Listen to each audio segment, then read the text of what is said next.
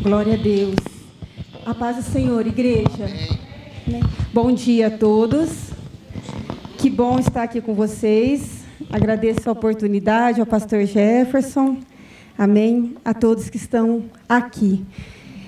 É uma manhã de muitas atividades, né? mas o principal motivo que nós estamos aqui é para celebrar o nosso Jesus. Amém? Aquele que nos liga, amém? Aquele que nos une, aquele que morreu numa cruz e ressuscitou por mim e por você. Amém? Eu quero te convidar a abrir sua Bíblia no livro de Marcos, no capítulo 10. Nós vamos falar um pouquinho sobre um cidadão bem conhecido na Bíblia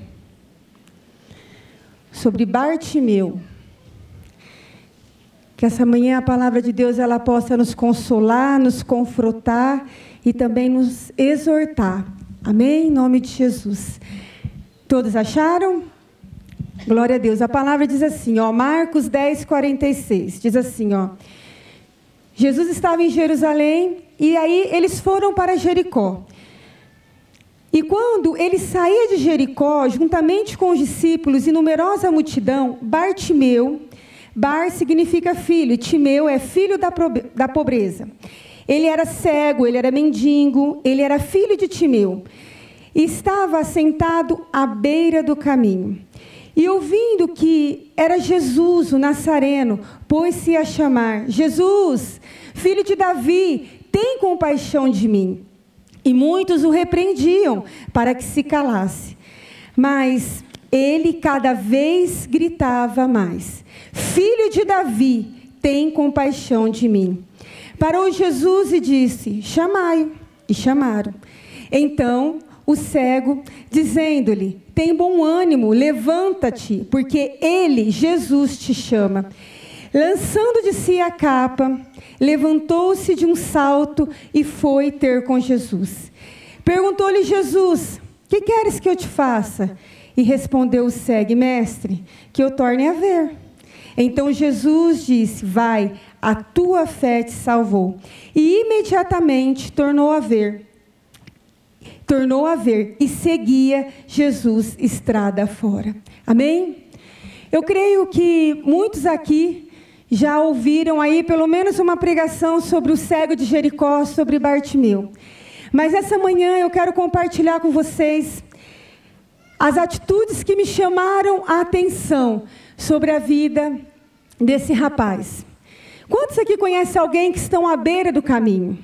Muitas vezes nós nos, deparamos com situações que nós ficamos à beira do caminho, que nós ficamos paralisados. E Bartimeu, como eu disse, Bar significa filho e Timeu, filho da pobreza. Ele já vinha de uma história, ele já era conhecido como mendigo, como alguém que ficava sentado pedindo. E ainda por cima ele era cego. Ou seja, ele tinha muitas situações na vida dele que o paralisava. Mas ele estava ali parado, eu imagino eu que cansado de viver essa vida de estar à beira do caminho.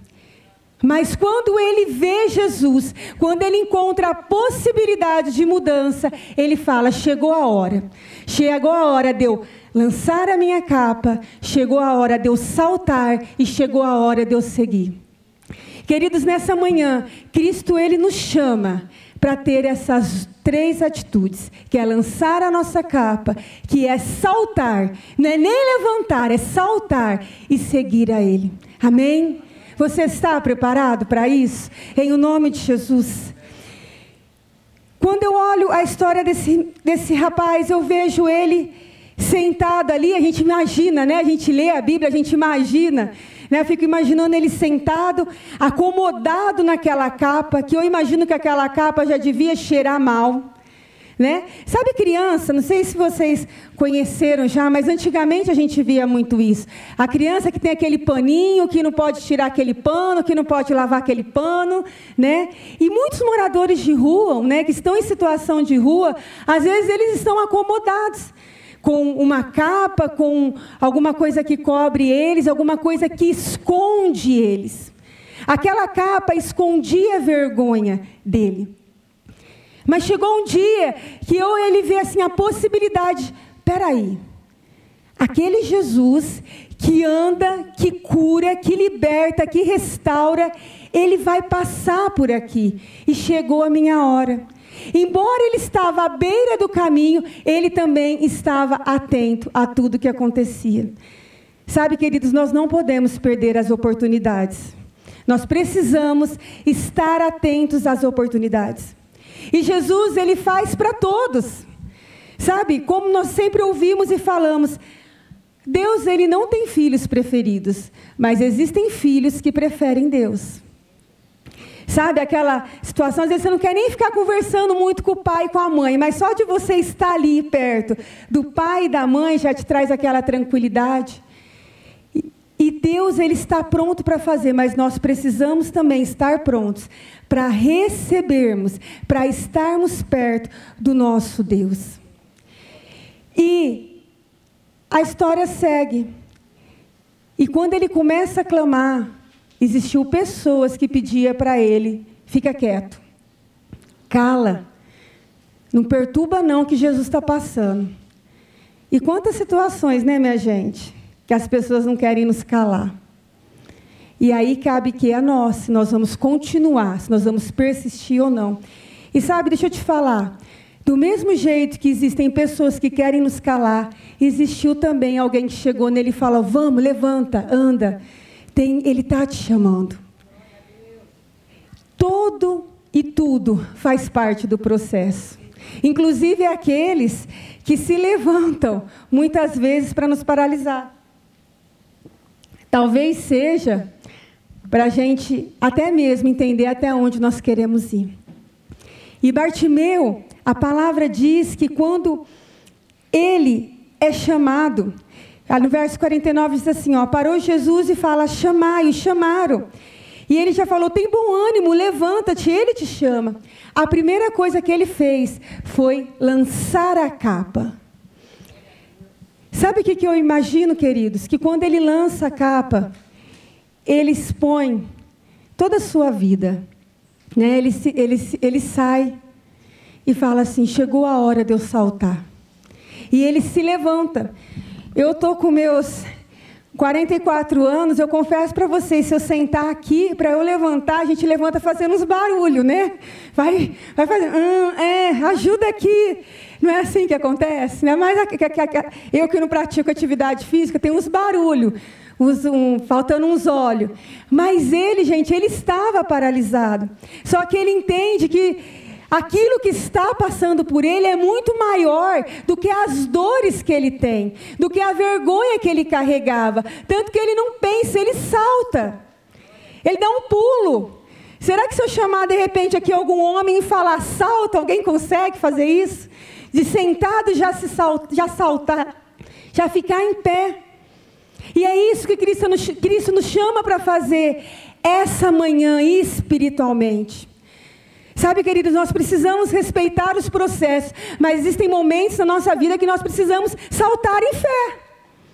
Nós precisamos pular em fé, ir em fé, agir em fé, assim como esse rapaz fez. Porque não há tempo, e posso dizer a vocês que nós estamos vivendo dias que não há tempo de pensar. Ou nós vivemos o Evangelho como ele nos é apresentado, ou nós não vamos vivê-lo. Não é verdade? Vocês concordam comigo? E Jesus vem, ele o cura. Eu acho interessante que Jesus fala para ele: O que, que você quer que eu te faça? Jesus já sabia que ele era cego, gente. A pessoa que tem uma deficiência visual, às vezes ela tem um olho um pouquinho mais fechado. Jesus já sabia que ele estava. Ele fala que eu torne a ver. Sabe, Jesus, restaure a minha visão que eu possa te ver, que eu possa ver os planos que o Senhor tem para a minha vida, que eu possa ver aquilo que o Senhor escreveu para mim, e não a maldição que eu carreguei até hoje, não a como me intitularam, não como filho né, de Timeu, mas que eu possa a partir de hoje ver aquilo que o Senhor está construindo e já construiu na minha vida. E quando ele salta e quando ele é curado, porque a Bíblia fala que a fé dele o salvou ele segue a Jesus.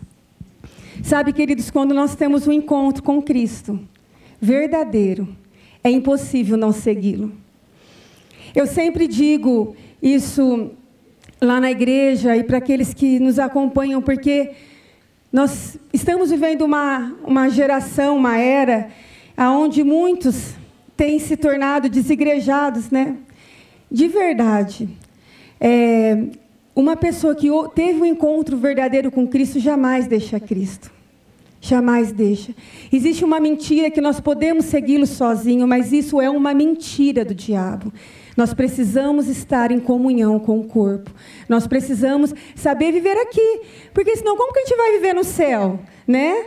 Vai viver no céu sozinho? Ninguém vai no céu para viver sozinho. Nós precisamos andar em comunhão.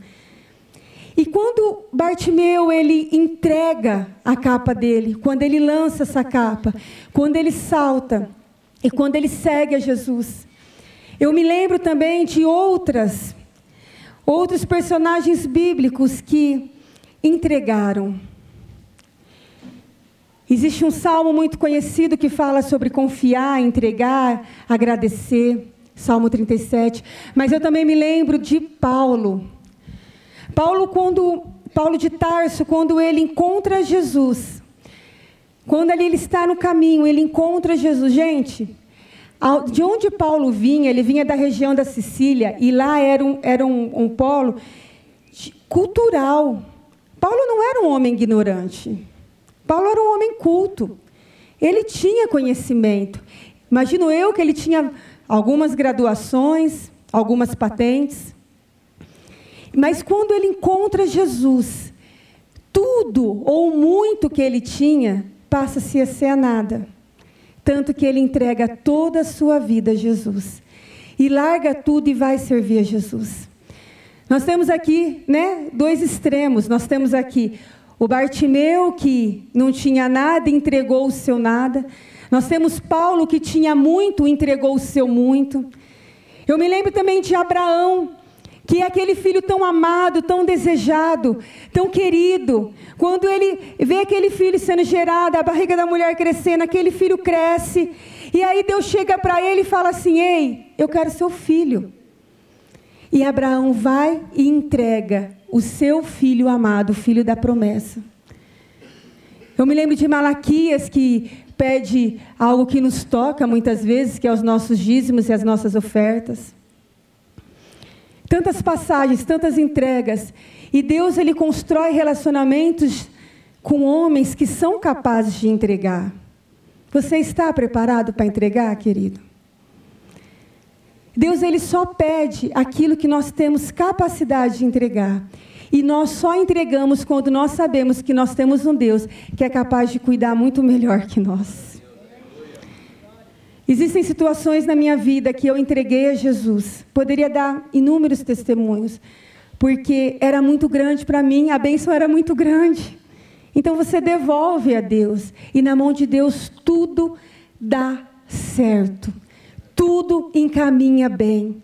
Seja filho, seja finança, seja relacionamento familiar, seja enfermidade, não há impossível para aqueles que seguem a Deus. Essa é a promessa que nós temos. E o interessante é que falando de fé, talvez você possa estar olhando aqui para mim e falando assim: "Ah, você não conhece minha história, pastora. Você não sabe, eu já entreguei, eu já confiei e nada acontece". Mas isso que é fé. Fé é chamar as coisas que não existem como se já existisse. Depois que já existiu, já não há mais fé. Daí já é um milagre concretizado. Então, andar com Cristo em fé é essa caminhada. Eu creio que vai acontecer. E no tempo de Deus. E no tempo de Deus. Só que existem também três situações que nos impedem de entregar de lançar, de saltar e de seguir. E eu quero falar um pouquinho sobre cada uma delas com vocês. Porque talvez existe aqui algo para a tua vida, direto, para que as vendas caiam dos olhos. E uma delas, queridos, é a falta de perdão. A falta de perdão, ela nos impede de lançar a capa. A falta de perdão, ela nos impede de saltar. E ela também nos impede de seguir a Jesus. A falta de perdão é um lugar frio, gelado.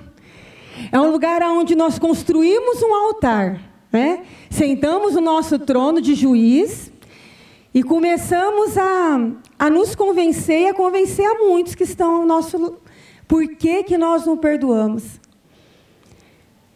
E sabe o que, que Jesus nos ensinou quando ele ensina a, a oração do Pai Nosso? Perdoai as nossas dívidas, assim como nós temos perdoado a quem nos tem ofendido. Queridos, para nós cristãos que seguimos a Jesus, o perdão, eu vou dizer para você que é um mandamento. Nós precisamos perdoar. E talvez você fale assim para mim, mas eu tenho motivos para não perdoar. E talvez eu até concorde com seus motivos. Só que o perdão, ele não faz bem para quem recebe, ele faz bem para quem libera. Se eu for já tantos e tantos aconselhamentos, tantas e tantas conversas, mulheres que foram machucadas, foram violentadas. Quando eu olho para pessoas que fizeram isso com elas, elas merecem perdão? Olhando, né? Humanamente falando, merecem? Não, não merece. Mas o perdão, no caso aí, não está para por merecimento, mas está para eu sair desse lugar que me aprisiona e aí eu me eu começo a construir esse trono, né, de juíza ou de juiz, que aí eu começo a decidir, esse merece perdão. Esse não merece não. Ah, esse eu acho que mais ou menos. Eu vou perdoar ele, eu aceito até aqui a falha dele. Até ali eu já não aceito mais. Porque nós paramos de conhecer o perdão de Jesus. Nós deixamos de conhecer o perdão de Jesus. Nós deixamos de se relacionar com o perdão quando nós não perdoamos. Queridos, de fato, de verdade, nenhum de nós merecíamos perdão. Todos nós somos miseráveis. Todos nós somos carentes da glória de Deus. Se eu for olhar para mim, eu não mereço. Quem sou eu para estar aqui? Quem sou eu? Mas Jesus, não viu minhas, os meus merecimentos, ele viu que eu precisava do perdão dele. Então, queridos, em nome de Jesus, lança a capa nessa manhã da falta de perdão. Sabe, para de se esconder atrás dessa história, para de se esconder atrás desse vitimismo, para de se esconder atrás, oh, ah, ah, né, nós vamos criando. E a falta de perdão é assim, é como se fosse um pássaro, né? Que é, acho que se não me engano foi John Wesley que falou isso, que o, o inimigo é como um pássaro que fica rodeando a nossa mente, que quer fazer ninho, e a falta de perdão é um, é um terreno tão fértil, tão extenso, porque daí nós começamos a criar e concluir histórias aonde não, às vezes não tem nem pé nem cabeça, porque nós estamos alimentando aquele sentimento. Então, em nome de Jesus, eu quero chamar a sua atenção nessa manhã para lançar a capa em, dessa, de falta de perdão, para sair debaixo desse jugo, para sair debaixo dessas desculpas e construir, poder olhar para Jesus e falar: Eu sou livre, eu posso saltar, eu posso seguir, porque nada mais me impede. O perdão está relacionado com histórias do passado, não é verdade? Eu não tenho que perdoar alguém que vai fazer alguma coisa no futuro. Eu nem sei o que vai acontecer daqui a pouco, eu sei nem o que eu vou almoçar. Mas o passado me aprisiona. Queridos, Deus tem uma história linda para você. Deus tem uma história maravilhosa. E sabe qual que é o destino certo? É os céus. Então, em nome de Jesus, amém? Vamos olhar para os céus. Outra situação que nos impede de lançar a capa de seguir a Jesus e de saltar, é o pecado. É pecado. E nós não nos podemos nos tornar religiosos, falar, ah, mas eu já aceitei a Jesus. Queridos, nós precisamos confessar pecado. A melhor e maior forma de você vencer pecado é você confessando ele. Confesse pecado. Confesse pecado diante de Deus. Conheço pessoas que têm vergonha de confessar pecado. A gente não precisa ter vergonha. Inclusive, a Bíblia fala assim: ó, confessai os vossos pecados uns aos outros. Procure um líder, um homem, uma mulher de Deus. Fala assim: olha, eu estou tendo uma fraqueza nessa área, nessa situação. Porque quando a gente esconde o pecado, sabe o que a gente faz? A gente começa a alimentar ele. E daí ele vai se tornando um gigante na nossa vida. Porque a gente está encobrindo ele. A gente está deixando ele aqui, vai, vai alimentando ele. Ninguém sabe das minhas fraquezas. Mas quando eu começo a confessar a Jesus, quando eu começo, que eu chamo um líder, falo, pastor, me ajuda. Eu estou sofrendo ataque nessa área da minha vida. Né? Às vezes o pastor vai ver a situação rodeando sua vida, ele já fala, cai fora em nome de Jesus. Ele já te alerta. Então nós precisamos confessar e se arrepender. Arrependimento é diferente de remorso. Amém? Arrependimento é abandono de pecado. O remorso, eu vou lá, eu faço, daqui a pouco eu estou fazendo de novo. Ah, eu. Vem me dar um tapa. Ah, desculpa, passa dois minutos, vem dar o tapa. Ah, isso não é arrependimento. O arrependimento é abandonar, é o abandono, é a conversão, é a mudança de caminho. A Bíblia fala que pecado é errar o alvo, né? ela abrange assim, ela nos mostra assim que pecado era errar o alvo. Nós vamos pecar, queridos, porque nós, enquanto nós estivermos aqui na terra, nós somos falhos. Mas nós não podemos cair na prática do pecado. Nós precisamos vencer dia a dia. É uma construção, é uma caminhada dia a dia com Cristo. Amém? Agora, a terceira situação que é algo que eu vejo que tem acontecido e tem tentado entrar no meio da igreja. Quando eu falo igreja, eu não falo da igreja aqui de Brodowski, eu não falo da igreja Viver em Cristo lá de Ribeirão, nem da Assembleia de Deus, não, eu falo da igreja universal, o mundial. Também não são essas com a, a placa, não. De todos nós, que é a falta de fé.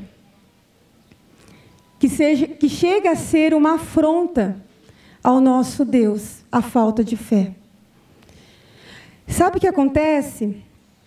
Abre sua Bíblia rapidamente comigo no livro de Mateus, no capítulo 17. Mateus 17, do 14 ao 21. Olha o que aconteceu. E olha como Deus nos chama. Diz assim, ó. E quando chegaram para junto da multidão, aproximou-se dele um homem, que ajoelhou e disse: Senhor, compadece-te do meu filho, porque ele é lunático e sofre muito. Pois muitas vezes cai no fogo e outras muitas na água.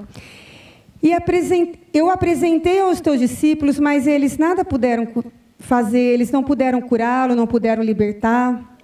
Então Jesus ele exclama: que geração incrédula e perversa. Até quando eu vou estar com vocês? Até quando vocês irão sofrer? Faz o seguinte: me traz o menino. E Jesus, quando trouxeram o menino, repreendeu o demônio. E este saiu do menino. E desde aquela hora ficou o menino curado. Então os discípulos, aproximando-se de Jesus, perguntaram em particular: por que motivo não podemos nós expulsá-los? E Jesus lhe respondeu: Por causa da pequenez da vossa fé. Pois em verdade vos digo que se tiverdes fé como um grão de mostarda, direis a este monte: Ó, passa daqui e vai para lá. E nada vos será impossível. Mas esta casta não se espelhe senão por meio de oração e jejum. Queridos, é uma história de um pai que está cansado de ver o filho sofrer. E pode ser a nossa história, que está cansado também de viver alguma situação. Confesso para vocês que quando eu leio essa história, eu me coloco no lugar dos discípulos.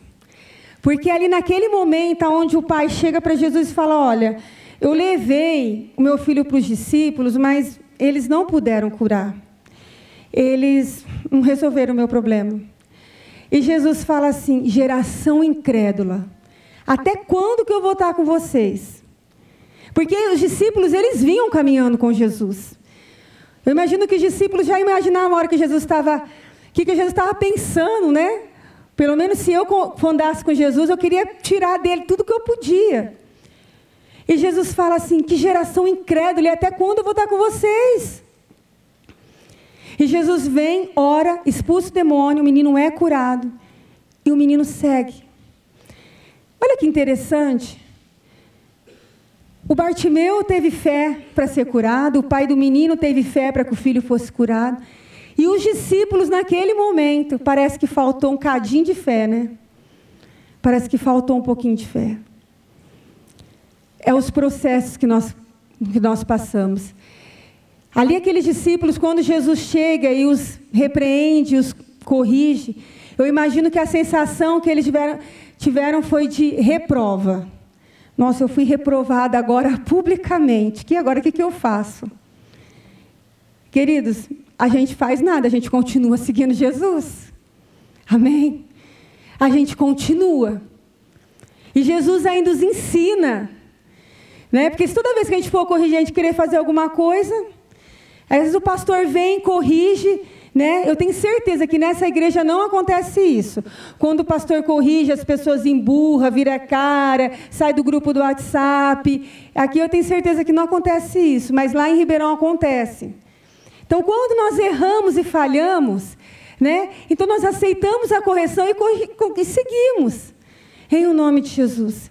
Porque talvez o desejo daqueles discípulos foram fazer assim: vou entregar meu ministério aqui agora. Ó, não consegui orar, não consegui. Vou entregar aqui. Não, não é nada disso. Eles vão aprender com Jesus. E Jesus começa, ó. Por causa da pequenez da vossa fé, esse menino não foi curado. Vocês precisam aumentar um, um pouco a fé de vocês. E vocês também precisam ter autoridade no mundo espiritual. Então vocês precisam orar e jejuar. Deixa eu fazer um parênteses aqui para vocês. Existem certos tipos de fortalezas e principados que não vão se sujeitar a uma autoridade de segunda. E é onde nós precisamos nos consagrar. É onde a gente precisa orar, jejuar, clamar e pagar um preço. E Jesus estava ensinando isso para os seus discípulos. O dever de pagar o preço. Sabe, queridos, em o nome de Jesus, eu caminho para o fim da minha palavra. Eu quero te dizer algo. Nós não podemos aceitar a viver menos do que aquilo que Jesus nos trouxe para viver. Nas últimas palavras de Marcos, quando ele está encerrando ali no capítulo 16, ele fala assim, ó.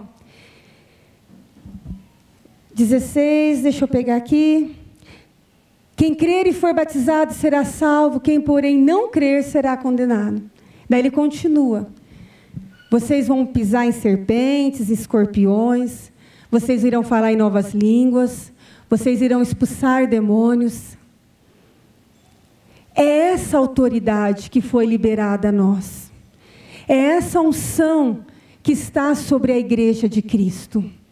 É esse poder que foi dispensado a nós. Foi por isso que Jesus morreu numa cruz do Calvário. Amém? Eu quero te fazer uma pergunta nessa manhã. Você escolheria outro líder?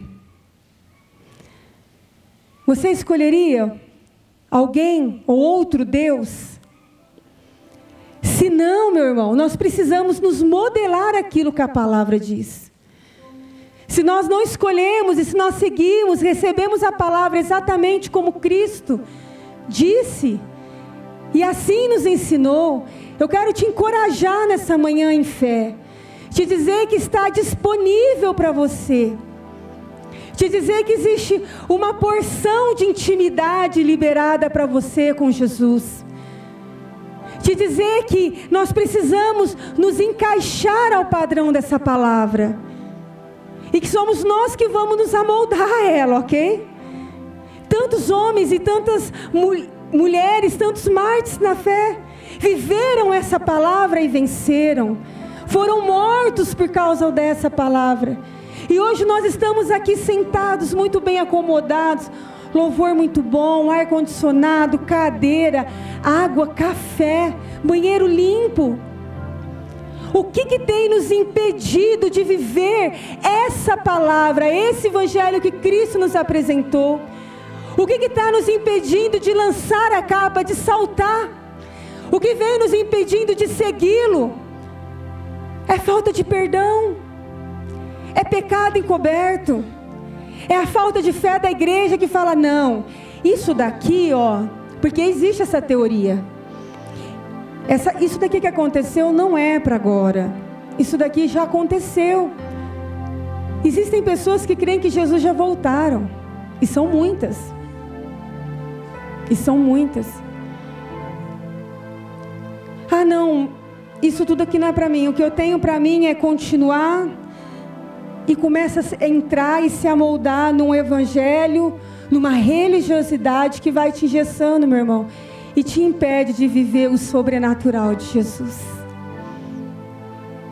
Eu quero dizer para você que eu não sei o que te impede de lançar a capa, ou um dia te impediu de lançar a capa. Ou talvez você ouve essa palavra e dentro de você existe um conflito, existe um confronto. Eu não quero perdoar. Eu não vou perdoar. Não, esse pecado eu não posso abrir mão dele porque ah, isso daqui é a única coisa que. A única coisa que eu faço errado. Por que, que eu vou abrir mão disso? Né? A única coisa que eu faço errado é isso. Ou a falta de fé. Ah, não. Queridos, em o nome de Jesus, salta nessa manhã. Em o nome de Jesus, segue a palavra como ela é revelada. Acredita nela como ela foi escrita. Jesus ele nos chama para um evangelho simples. Somos nós que complicamos, não é verdade? A gente começa a criar várias situações, várias fantasias. Mas o Espírito ministra no meu coração também que às vezes você está aqui e não está aqui, não consegue, porque existem como se ataduras te amarrando de lançar e saltar e seguir. Por causa de uma decepção, por causa de uma mágoa, em o nome de Jesus, porque talvez você não se sinta mais à vontade. E eu quero te dizer algo que eu tenho ministrado muito em Ribeirão Preto. Talvez você se afastou da casa do Pai. Talvez a gente se afaste da mesa do Senhor. E quando a gente quer se aproximar, a gente quer voltar, a gente fala assim: mas eu acho que eu não tenho mais lugar nessa mesa. Eu acho que no caminho que eu já me assentei, já me acomodei, eu já estou muito bem, né? É igual aqueles colchão velho que já tem até um buraco nele, e a gente não sai daquele colchão velho. Meu corpo já está aqui, ó, certinho. Então, para que, que eu vou me levantar? Para que, que eu vou lançar? Para que, que eu vou seguir? Deixa eu ficar aqui, escondido com as minhas desculpas. E outra, eu acho que eu já até perdi o meu lugar da mesa. Eu acho que eu não tenho mais acesso ao Pai. Eu acho que talvez não existe nem perdão para mim. Isso é uma mentira do diabo. Eu quero te dizer que o seu lugar da mesa ninguém tomou. A sua cadeira está vazia. E Jesus ele te espera para voltar. Porque na verdade, sabe como eu posso ver? Ele puxando ela para você sentar. E você desfrutar de tudo que a mesa tem, que é pão, que é vinho, que é alimento, que é alegria, que é o novo, que é renovo, que é plenitude na palavra. Mas é necessário nós tomarmos a decisão de lançar a capa, de se saltar, se levante em nome de Jesus.